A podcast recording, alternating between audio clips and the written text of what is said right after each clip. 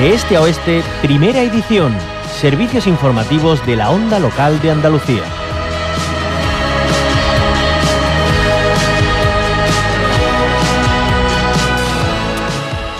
Pues en estas jornadas, eh, retos globales, impacto local, que ya arrancaron ayer eh, jueves, se habló también de la perspectiva europea, de qué papel tiene la Unión Europea en esta transición hacia nuevos modelos sostenibles. Ese fue precisamente el título de la mesa redonda número 5 que tuvo lugar por la tarde y que moderó nuestra compañera coordinadora de MRTV, Carolina Aguilera. Habló con Maricruz Arcos Vargas, presidenta del Consejo Andaluz del Movimiento Europeo y con José Sánchez Ramos, profesor titular de la Universidad de Sevilla en Ingeniería Energética, gestor de varios proyectos para la Universidad de Sevilla y vamos a escuchar sus impresiones.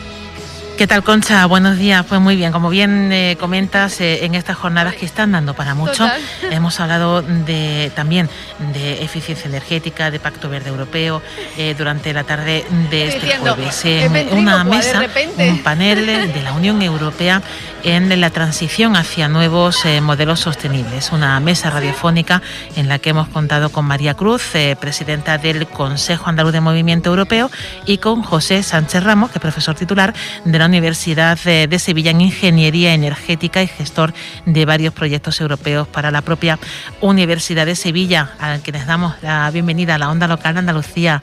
Eh, María Cruz, bienvenida. Muchas gracias, Carolina. Y José Sánchez, también. Bienvenido. Bueno, hablábamos en, esta mesa de, multitud de cosas y, podríamos seguir hablando de todas ellas. Decíamos que esos proyectos que al final ¿no? de, esta ponencia que se ven tan lógicos eh, y que hace falta impulsar tanto para el bien de, toda Europa, eh, desde lo global hasta lo local, hasta el vecino o la vecina que está en, su casa. Eh, comenzaba Maricruz explicando, eh, María Cruz, explicando todo lo que es Maricruz, explicando todo lo que son, bueno, el Pacto Verde Europeo y hacia dónde se dirige Europa para que los oyentes también tengan la oportunidad de, escuchar eso que nos has contado. Eh, cuéntanos, eh, Maricruz, ¿hacia pues, dónde va Europa? Intentaré contarlo brevemente. esto del Pacto Verde Europeo, que es una de las iniciativas estratégicas, una de las prioridades ahora mismo de, de la Unión Europea, consiste en que queremos alcanzar el objetivo de ser un continente climáticamente neutro para 2050. Significa que no contaminemos más de lo que quitamos de contaminación, eso es ser climáticamente neutro, y esto lo que nos va a llevar no solamente es a unas medidas respecto a clima y energía, sino unas medidas que son decía, holísticas, que tienen que ver con todos los sectores de la vida. Es un nuevo modelo de producción, un nuevo modelo de vida, una nueva percepción por parte de todos, de los ciudadanos, de las autoridades locales, de los gobiernos regionales, nacionales, y europeo, que es donde se están dando estas grandes líneas. Y esto, en definitiva, va a repercutir en el bienestar mundial porque un, que el, el, hecho de que Europa sea un continente climáticamente neutro va a colaborar a que el mundo sea mejor. ¿Que hay otros que siguen contaminando? Pues mm. no nos tendrán a nosotros en ese barco. Hay que ser referente y pioneros también. Eh, con José Sánchez hemos tenido la oportunidad de conocer eh, eh, proyectos fantásticos y, que además están teniendo muchísimo éxito y sorprendentes, en concreto en la ciudad de Sevilla. cuéntanos, ¿cómo trabajáis y, ¿Qué proyectos habéis puesto ya en marcha que se, son palpables, que se pueden ver, que están, están ya en, la ciudad de Sevilla? Bueno, el, punto fuerte de, de, los proyectos europeos de estos dos proyectos europeos que son para la gente y que como son para la gente, claro, es difícil justificar el beneficio económico que hay detrás. Entonces, lo que ha permitido esos fondos europeos es ese impulso que hace que, aparezcan cosas, que sucedan cosas, cosas que cuando las ves te resultan evidentes, incluso hasta funcionan. Y, entonces motivan, motivan tanto a la ciudadanía como a la administración a seguir eh, invirtiendo en, esa, en esos movimientos. Entonces, uno de los proyectos es el Cartuja Canat. El Cartuja Canat pretende recuperar la vida en la calle, recupera la vida en un espacio de la antigua Expo 92, un espacio en desuso en la época de verano, muy en desuso. En la época de, invierno y en verano allí confluyen facultades, hay alrededor 8.000 personas alrededor de esos espacios, pero resulta que cuando llega la calor, cuando llega el calor de, Sevilla, pues el, porcentaje de gente que se sienta allí, el porcentaje de gente que pasa tiempo por allí, se reduce, se reduce drásticamente a un 20% de lo que tenemos en los momentos de la primavera, del otoño y del invierno, porque en el invierno la gente en la calle. En cambio, entonces la gente desaparece de, la calle. ¿Por qué? Porque las calles se vuelven unos espacios que no son habitables. Hay que mejorar esa habitabilidad. Ah, y, nosotros lo que hemos hecho en esos proyectos es mejorar esa habitabilidad mediante el control climático de una serie de espacios, del tratamiento intensivo de una serie de espacios. Espacios que de manera natural se acondicionan. Eso el Cartuja Canat, en un espacio lejos de la ciudad, por así decirlo, dentro de la ciudad, pero lejos del casco histórico, y en el Life Water Cool, dentro del casco histórico, el mismo concepto. Aparecen una serie de estancias estancias elegidas por la gente, como el patio de un colegio, como una, una parada de autobús, estancias que en verano pues se convierten en, lugares que son inhóspitos, hostiles, dirían en otro lenguaje. Entonces, gracias a esas técnicas naturales integradas en la propia renovación convencional de la calle, cuando se hacen las zanjas para meter el saneamiento, conseguimos darle, una, darle ese plus a, esa, a esos espacios. Claro, trasladar esa, esa idea eh, sin un apoyo visual, como puede ser una presentación, es difícil transmitirlo a través de la radio, mm. pero para que, se hagan una idea a nuestros oyentes, eh, ¿cómo conseguir que baje la temperatura de la calle de manera natural. Vale, pues mm, básicamente el confort térmico en exteriores sigue tres reglas. La primera es que tenemos que bloquear el sol. Tenemos que crear una sombra de calidad. Una sombra de calidad, por ejemplo, la que te da un árbol, porque el sol es bloqueado, pero el árbol no se sobrecalienta el hecho de que no se sobrecaliente hace que encima de tu cabeza hay una superficie que está o a la temperatura del aire o incluso un poquito menos. Entonces acabamos de convertir esa superficie en una superficie neutra. Primer movimiento. Segundo movimiento, una vez que el sol desaparece, lo siguiente es que el entorno esté frío, que aparezcan masas vegetales, que aparezcan masas de agua, que aparezcan superficies que están enfriadas. Segundo movimiento. Y el tercer movimiento es producir ese aire frío. Entonces, el hilo conductor de todo ello pasa por tener agua fría almacenada, que el agua se, produce, el agua se enfría por la noche, se almacena en, espacios comunes, como podría ser una aljibe subterránea, como el caso del Light Water Cool, o en unos canast, en el proyecto Cartuba Canast, y durante el día con esa agua se enfría el aire, como hace un aire acondicionado convencional. Con una bomba se lleva a un intercambiador y ahí se enfría el aire, y también se enfría la superficie. Entonces el conjunto aparecen esa especie de, oasis, de refugios climáticos, en los cuales incluso en los peores momentos del día, porque tú puedes intensificar el tratamiento, más agua, más frío, somos capaces de garantizar esos 26-27 grados en la calle, en espacio abierto. Em, hablábamos del de, Maricruz, del Pacto Verde Europeo, que tiende a ser energéticamente eh, neutros ejemplos de estos proyectos eh, se deberían de, ver más y, reproducir para, para alcanzarlo y, conseguirlo. Europa es, lo comentabas también en la mesa, es dependiente energéticamente. Eh, eh, ¿qué, falta para que cale realmente, que se implanten este tipo de proyectos en, en todas las ciudades, en todos los municipios y que sea algo, no solamente en Andalucía, España y el resto de Europa? Bueno, yo creo que lo que falta es concienciación. Eh, es cierto, como comentábamos antes en la mesa, que cuando la gente conoce este tipo de proyectos, esto y todo lo que es el proyecto de la nueva Bauhaus en Europa, ¿no? El hacer edificios que sean inclusivos, que sean sostenibles, que sean bonitos, que te apetezca estar en esos ambientes, ¿no? Pues mm, todo el mundo se queda encantado con esto. Pero falta comunicación de que esto existe y, y faltan ejemplos de buenas prácticas como las que termina de exponer José Sánchez, porque bueno, eh, esto no solamente existe, sino que es posible. Es posible, nos va a hacer vivir mejor, nos va a hacer consumir menos algo que no tenemos, porque si tuviéramos mucha energía, pues a lo mejor podríamos pensar que podíamos desperdiciarla, pero no tenemos energía. Aquí no nos estamos dando cuenta todavía porque no hace frío realmente, pero mm, en la Europa central y oriental ya están pasando mucho frío este invierno. Tenemos que vivir con esa solidaridad que es uno de los principios europeos. Y si todos consumimos menos y consumimos mejor, vamos a vivir más a gusto y más solidarios. Todos vamos a conseguir vivir más, más a gusto. Todo en la línea de, esa holística, ¿no? De, Efectivamente. Pacto Verde Europeo. Todo está interligado. Me llamaba también la atención eh, en la intervención, Maricruz, hablabas de las nucleares. Eh, no se han tenido muy bien eh, y cuesta trabajo entender lo que se hayan visto como verdes. Mm. Mm.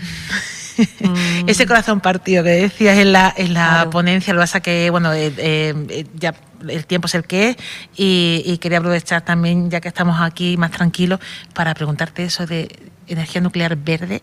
¿Cómo, o, qué concepto nos hemos perdido? ¿Qué, ha pasado en el camino? Yo mm, no, no, soy ingeniera, así que lo siento mucho, pero. Pero eres experta en Europa, sabes más o menos los motivos que han llevado. No voy a poder explicar eso, ¿no? Pero sí que, eh, que os puedo decir, mira, eh, desde el punto de vista energético, eh, bueno, el carbón, desde luego, que sí hay en Europa carbón, eh, tenemos que desechar el carbón. Se está volviendo a utilizar el carbón ante la situación de, bueno, de emergencia energética que tenemos ahora mismo y bueno, pues se están haciendo como excepciones de volver a utilizar el carbón.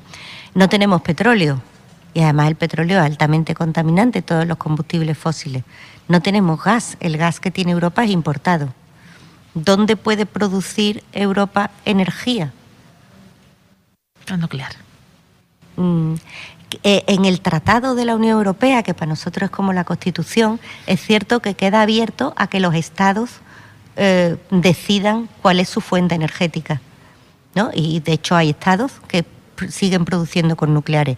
Lo único que puede hacer Europa, y creo que es un avance importante, es poner unas cautelas para que si produces con nucleares, es tu opción, el decir, yo quiero producir con nucleares, eso hay que respetar esa opción, no podemos obligar a los estados, si podemos pensar de una manera o de otra, pero no podemos obligar a los estados, si produces tienes que hacerlo de una manera limpia. Mm. Y ahí está el conflicto con los residuos. Es cierto que eh, bueno, pues eh, la penúltima ampliación de la Unión Europea, cuando en 2007 se unieron Bulgaria y Rumanía, tuvieron que centrar muchas centrales, eh, cerrar muchas centrales nucleares que tenían allí, de las que se estaban alimentando, porque no respondían a los estándares de calidad europeos. Es cierto que mm, la energía nuclear de la que se hablaba cuando aparecía aquel simbolito de nuclear en no gracia no tiene nada que ver con la energía nuclear de hoy en día. Mm, si los ingenieros energéticos han sido capaces de llegar a esa decisión, yo hago un acto de fe y, confiemos, y me creo que efectivamente se puede producir nuclear verde pero mm, más explicaciones, lo siento, no soy capaz de dar. Es complicado. Yo soy de derecho. Eh, en esa producción de, energía y, bueno, en, ese convivir, en ese recuperar la calle, también eh, hablábamos de un ejemplo concreto. Porque aquí en Andalucía hay una ley de bioclimatización de los colegios muy demandada eh, por escuelas de calor, una plataforma que incluye, la conocerá, bueno, pues muchos colectivos, eh, padres y madres sobre todo, que, bueno, que es insufrible estar en Andalucía en muchos puntos en invierno por el frío y en muchos puntos durante el resto del año que prácticamente no tenemos una temperatura eh, baja y, los, chiquillos, los propios docentes, pues lo pasan mal por el estrés térmico, por el, calor. Y hay un ejemplo también eh, en un colegio, aquí también en Sevilla, donde habéis puesto en marcha y habéis cambiado por completo esa temperatura, ¿no? Pues pues fíjate que me alegro las referencias que tú has hecho.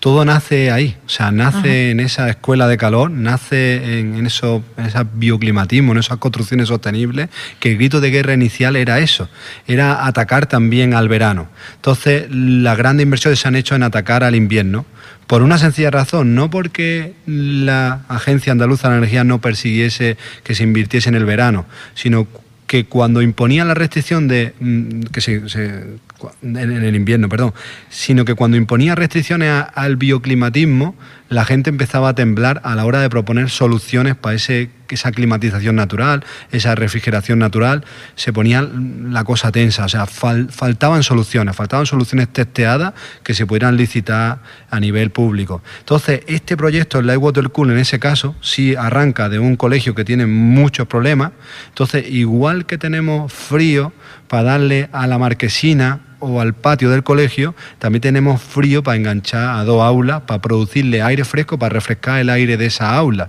en las cuales ahora mismo lo que están haciendo es encendiendo dos aire acondicionados como un demonio de grande.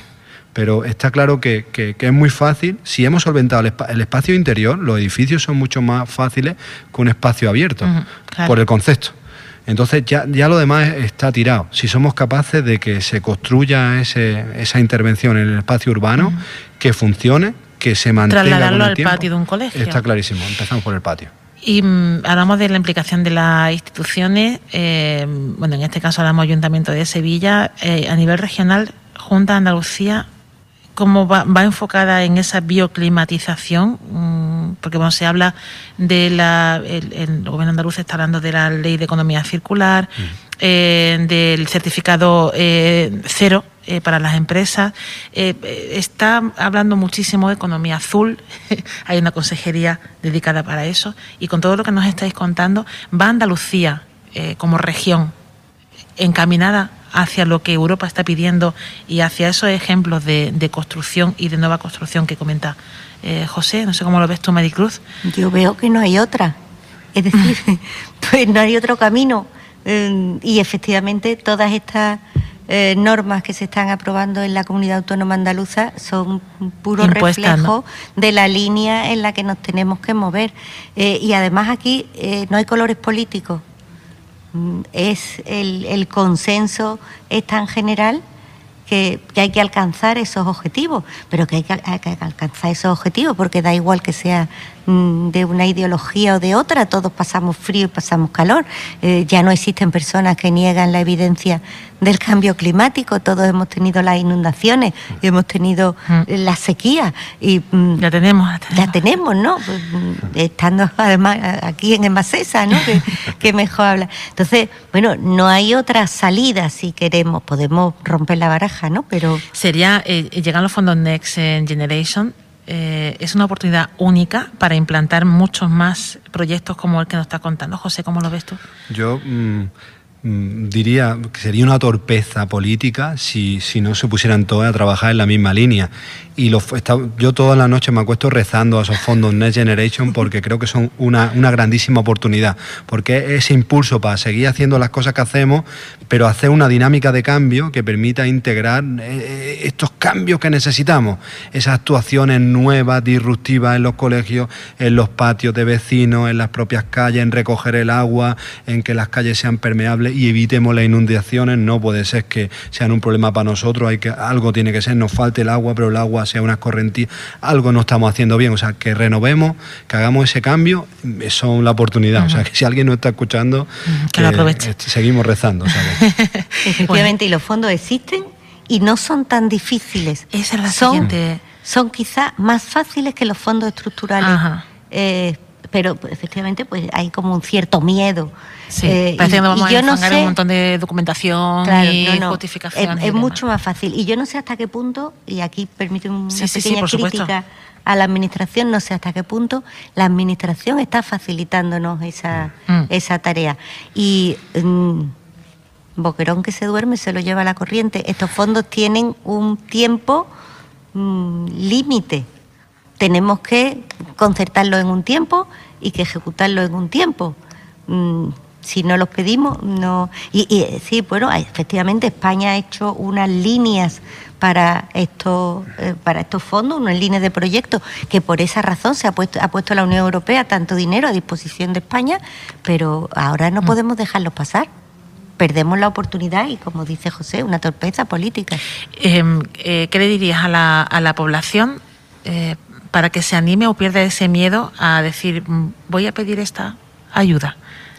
Que se anime, que no, no es tan difícil. Que se anime, que los objetivos merecen la pena, que no son difíciles, que mm, desde el punto de vista de la administración hay eh, caminos, hay, hay canales de información que los medios os impliquéis un poquito más y, bueno pues vengo a hablar eh, a los que se lo a los que sí lo hacen no os impliquéis un poquito más en decir que esto existe y que bueno tiene efectivamente como debe ser sus controles, porque no puede ser eh, gastarse el dinero para algo que no está previsto, ¿no? No, no, está todo previsto.